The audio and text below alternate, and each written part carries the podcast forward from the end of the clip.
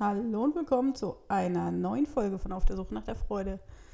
Ja, diesmal bin ich fast etwas in Zeitverzug. Heute ist schon der 15.07. und ja, ich bin die letzten Tage einfach nicht dazu gekommen, die Folge aufzunehmen. Was soll ich sagen? Von daher erst gegen Mittag.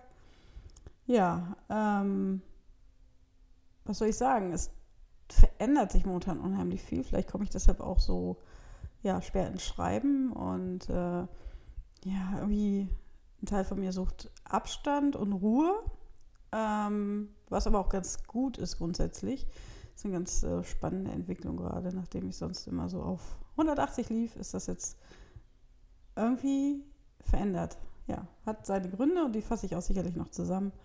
Ähm, ja, aber ist so gesehen eine sehr gute Entwicklung.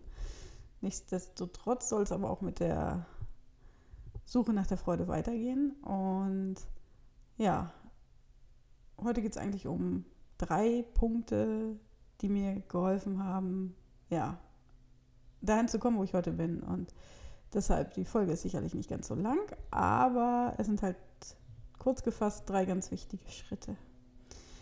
Ja, in dem Sinne wieder viel Spaß und natürlich die Anmerkung, wer heute das erste Mal dabei ist, fangt mit der Folge vom 15. Januar an. Das ist die erste Folge. So, in dem Sinne viel Spaß und äh, ja, die Reise geht weiter. Der Anker zeigt Gesicht 2018. Der Mutausbruch auf dem Event in Göttingen zeigt seine Wirkung. Meine bisher anonyme Homepage zum Thema Missbrauch hatte ausgedient. Es entstand die Trauma-Anker-Homepage und ich zeigte nun öffentlich Gesicht. Es war kein leichter Schritt für mich, eine Homepage mit vollem Namen und Bild online zu stellen. Da waren noch immer große Ängste in mir, das Schweigen zu brechen. Aber gleichzeitig war da dieser innere Antrieb, genau diesen Weg gehen zu wollen. Immer wenn ich diese innere Angstgrenze überwunden habe, folgte eine große Erleichterung und so war es auch diesmal. Ich war stolz auf mich und auf meine Traumaanker. Es gab weiterhin einen Blog und einen Platz für meine Gedanken. Aber nicht nur, dass ich mich mit Namen und Bild zeigte, ich veröffentlichte auch, dass ich Polizistin bin. Ich habe sehr lange überlegt, ob ich das wagen kann. Allerdings ist dieser Job ein Teil meines Lebens und gehört einfach dazu. Daher war mir schnell klar, dass ich auch das erwähnen muss. Die Veröffentlichung auf der Homepage war ein sehr wichtiger Schritt für mich. In Kombination mit dem Instagram-Account wurde ich immer mutiger und fand immer mehr Möglichkeiten, das Schweigen zu brechen. Denn nur wer sich ausdrücken kann, kann auch etwas verändern. Werte-Bingo. Zum Jahresende 2018 habe ich mich intensiv mit dem Thema Werte auseinandergesetzt. Die Frage, welche Werte mir wirklich wichtig sind, hatte ich, mich, hatte ich mir bis dahin noch nie gestellt. Das Wissen um die eigenen Werte kann einem jedoch sehr helfen.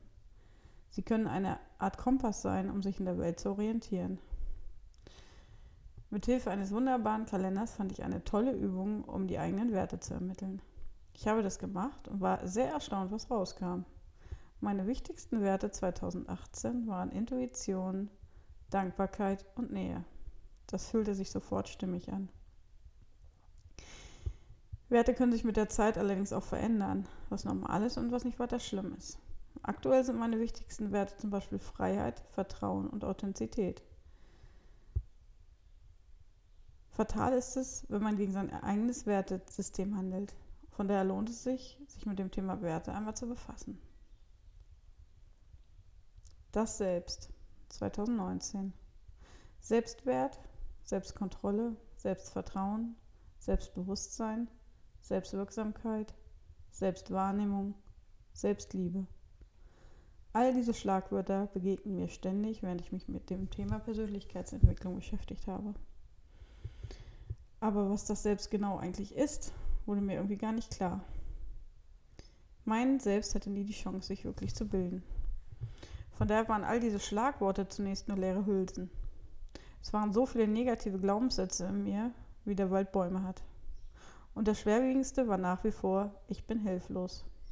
Ich konnte diesen Glaubenssatz inzwischen zwar mit dem Verstand sehr gut unter Kontrolle halten, doch das genau machte mein Leben immer noch sehr anstrengend. Es ist wie ein Filter, der sich einfach über alles legt, was man erlebt. Und den Filter zu erkennen, ist manchmal gar nicht so einfach. Ich war immer innerlich noch immer sehr unruhig und das war ein Zeichen, weiter an mir zu arbeiten. Und eines Tages war es endlich soweit. In einer der EMDR-Sitzungen erkannte ich plötzlich, was selbst eigentlich bedeutet. Wenn man von klein auf sehr viele negative Erfahrungen gemacht hat, fehlt einem einfach etwas Elementares. Es wird oft als Urvertrauen bezeichnet. Doch was, wenn die Menschen, die einem Urvertrauen schenken sollten, dazu nicht in der Lage waren? Dann muss es noch eine andere Ebene geben. Und plötzlich war sie da. Die Vorstellung eines inneren Kernes, der mir, in mir, der vollständig in Ordnung ist. Ein Kern, der allen Verletzungen und allen Demütigungen zum Trotz heil ist. Ein Kern, der liebenswert und gut ist. Ein Kern, der Kraft und Energie gibt. Ein Kern, der leben will, leben kann und leben darf. Ein Kern, der nicht zerstört werden kann, egal was passiert. Er hat etwas Reines und Unschuldiges. In diesem Kern sitzt das Selbst. In meiner bildlichen Vorstellung sind es die ersten Zellen meines Körpers. Die sind einfach vollständig in Ordnung. Mir verschaffte diese Erkenntnis und dieses Bild dazu eine unfassbare innere Ruhe. Auf Basis dieses Kernes konnte ich tatsächlich alle Selbstfähigkeiten nachträglich aufbauen. Ein tiefes Gefühl von Ich bin gut so wie ich bin ersetzte alle Zweifel und die übernommenen Beschämungen. Das Gefühl der Leere und des Verlorenseins hatte endlich ein Ende. Und es fühlte sich an wie eine Basis, auf der man nun aufbauen konnte. Der Podcast. 2019 kam ein weiterer wichtiger Baustein auf meinem Weg hinzu. Ich hatte schon längere Zeit die Idee, einen Podcast zum Thema Trauma zu starten. Zunächst wollte ich dies, dies mit Hilfe einer Traumatherapeutin aus Bremen machen. Wir hatten uns via Instagram kennengelernt und sie fand die Idee auch sehr gut. Leider gestaltete sich die Terminplanung unheimlich schwierig. Und im Herbst 2019 startete ich das Projekt Alles Trauma oder was einfach spontan ganz alleine. Mein Startdatum war der 9.11.2019. Ein ganz besonderes Datum für mich. Ohne großen Plan und ohne Konzept legte ich einfach los. Ich wollte das Thema Trauma auf eine einfache Art und Weise erklären. Bis zu diesem Zeitpunkt hatte ich keine brauchbaren Podcasts zum Thema Trauma gefunden. Diese Lücke wollte ich schließen. Und ich merkte schnell, dass es mir unheimlich Spaß machte, die einzelnen Folgen zu erstellen. Und ich fing endlich an zu reden. Mein Unterbewusstsein signalisierte mir deutlich, dass ich mal wieder auf dem richtigen Weg war. Schnell kam mein Entschluss, nicht nur Solo-Folgen aufzunehmen, sondern auch Interviews zu führen. Es kostete mich einige Überwindung, die Interviewanfragen zu stellen. Aber getreu dem Motto, wenn du nicht fragst, lautet die Antwort immer nein, nahm ich meinen Mut zusammen und fragte für mich wichtige Personen zum Thema Trauma. Meine Vision war, jeden Monat ein Interview zu führen. Und was soll ich sagen? Ich habe es geschafft. Ich habe 2020 insgesamt 15 Interviews geführt. Hätte mir das jemand Anfang 2019 gesagt, hätte ich ihn für verrückt gehalten. Aber es zeigt, was möglich ist, wenn man einfach mal loslegt.